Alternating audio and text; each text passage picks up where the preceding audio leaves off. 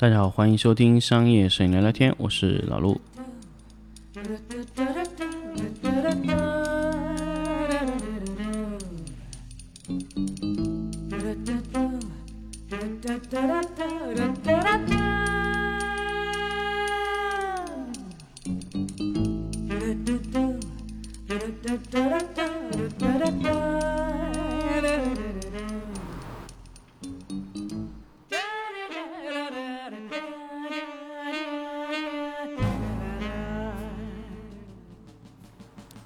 大家好，欢迎收听新的一期商业摄影聊聊天。那么这一期呢，来跟大家分享一下关于 LED 的功率的问题。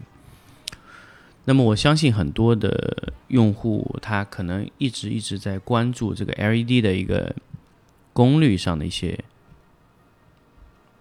话题。那么 LED 的功率到底能不能再做大呢？LED 的功率到底在什么地方出现了问题？导致我们在 LED 的功率上面很多的纠结。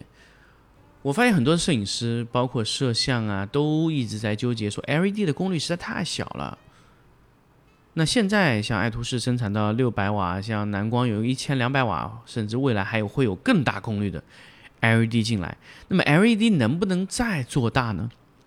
蓝光的 Non Lux 的 Evoke 一千二，它就是可以达到。一千二百瓦的功率，但是这个在测量中其实发现它只有一千零二十五瓦。那么一千零二十五瓦的这个功率啊，呃，相对来说还是要比二点五 K 的大。那它当然测量出来以后，发现它比二点五 K 的同等的敌灯的亮度要大。那么基本上二点五 K 左右的敌灯往下走，几乎都能被 LED 的光源替代了。那么到底能有多亮？那么 LED 的亮度这一系列东西，我们再往后去购买这种超大功率的 LED 的时候，我们到底愿不愿意花那个钱？这是一方面。第二个，LED 的功率能不能走到更大？那么通过这段时间我的一些观察的一些东西啊，在现阶段人类能做到的 LED 的最大、最大、最大功率，应该是在。三千到五千瓦之间，等效多少功率呢？大概就是十 K 的底灯，就是只要去走这个极限的这个值，就是可以达到十 K 的底灯的这个亮度，就是一万瓦的底灯。那么这种难度在哪？我其实，在之前的粉丝抢先听有跟大家分享过，就难点一定在于 LED 的面积，LED 面积要做到多大？才可以达到五千甚至三千瓦这样的功率。那么现在一个 LED 的一千两百瓦的这个这个 LED 的灯柱的大小是在六点五个厘米一个圆，其实蛮大的。如果你要做到三千瓦啊，我估计这个面积大概要达到八到九个厘米之间。八到九个厘米这个面积就是基本上一个你吃饭的碗这么大的一个光源面积了。那么这个光源它在往后移动的时候，它的亮度的衰减，呃，包括它的这个硬度的提升，都是一个非常大的一个问题。有没有一种特别好的一种方案，可以让它达到呃非常非常好的一种转化的一种方式呢？那这个也是需要考虑的一个问题。如果我们的光源不能再做大了，能不能用其他的结构去打出一种非常高亮度的一种灯光？那么这个是需要我们去考虑的啊。那么很多时候呢，我们要考虑的很多的问题也在于什么？也在于 LED 的功率做大以后，它的热量、它的用电是不是你们能接受得了的？比如说，我们真的做了三千五百瓦，那它的电工就是三千五百瓦。那么其实这样的灯头的对电的要求也是持续性的，对你的电力系统的要求也会非常非常高。那么三千五百瓦的灯在点亮的时候是否需要保护啊？这个也都是存在的一个问题。如果你真的要做到这么大的功率啊，那你这个产品的这个研发的这个设备啊，一系列的东西，包括它的耐久度会不会有问题？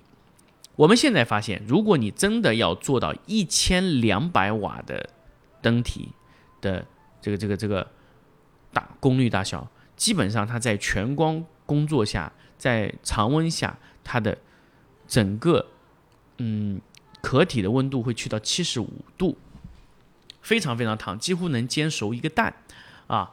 那如果说你再往嗯大功率做，那我估计控制在八十瓦、八十度的难度就会非常大。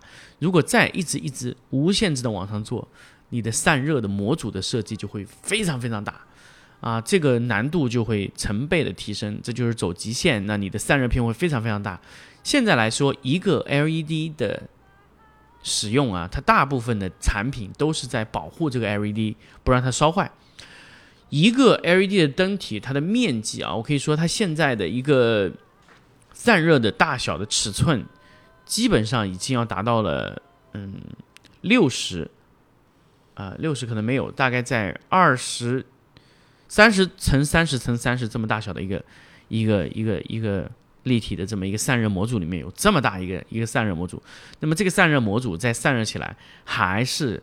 没有办法让它保证在这个温度非常低的状态下，而且它要保证它的静音，静音也是一个非常难的东西。如果你在这样的情况下使用这样大的功率的时候的灯，你无所谓它的噪音，那么你用疯狂的排风的系统也可以做到稍微好一些，但是你不能，但是你不能，你不能这样去做，因为你必须有一个非常安静的一个使用环境，所以。这么这么设计的这个难度就会非常非常大，你又要有很好的散热，又要有，呃，你又要让它这个这个东西静音，两个相互矛盾，大功率必然就存在什么呢？大功率必然就存在这个灯的热量巨大，你要去控制出这个热量，难度会非常非常的难。这个也就是我们在之后的这个 LED 往大功率走的一个痛点，也就是不是说，呃，我可以说在研发阶段里面，我们可以看到非常巨大的散热器，它可以散热五千瓦是没有问题的，只要你的 COB 灯源能贴上去，五千瓦的散热没有问题。但是问题是这么大的散热片，用户买单吗？那么用户能不能接受如此大的散热的一个东西？它一旦开始点亮稳定工作的时候，它这个散热模组是全功率工作，是没有办法停歇的，拼命拼命的散热，那整个散热模组都是非常的热。或者如果是在这种阶段下，我们不能散热，能不能主动式的散热，就是让这个热管里面的液体流动的速度会更快，啊，让热管流动更多，就像类似于空调这样的散热，甚至加一个制冷的模组。让它再散热是否可行？这个也存在问题，所以这是一系列一系列的问题。你要让这个灯体工作的非常舒服啊，它就需要考虑到，你不光是要把热量排到空气中，你还要给它产生一定的制冷量啊。这个就是未来会考虑到的很多问题。你光是把这个热量排出去，可能是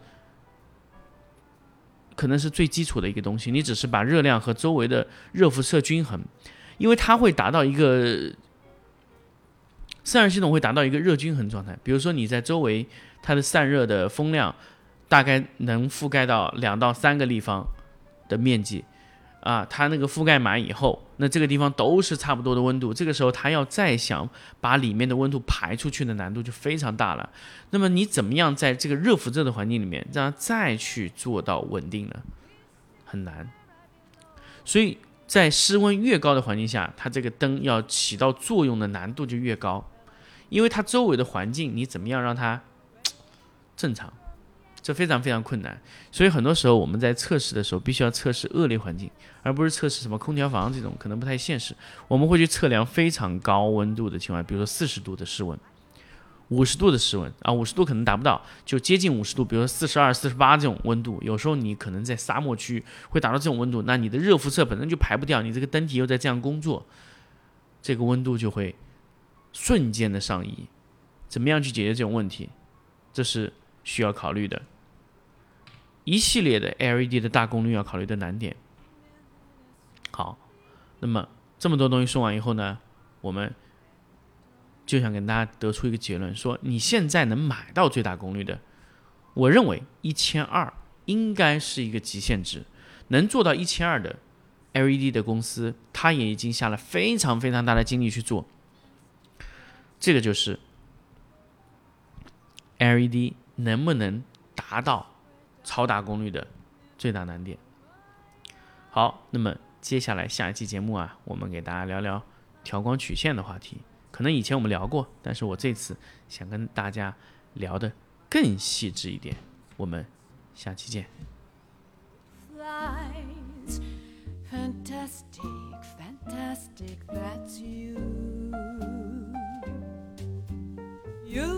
heaven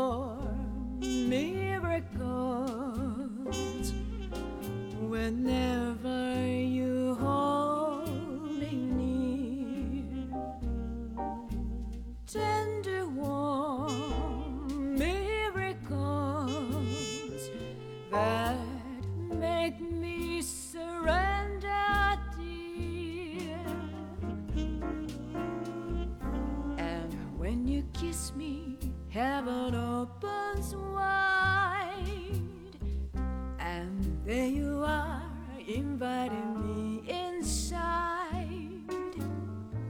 No wonder, angel, that I'm starry eyed. Fantastic, fantastic, that's you.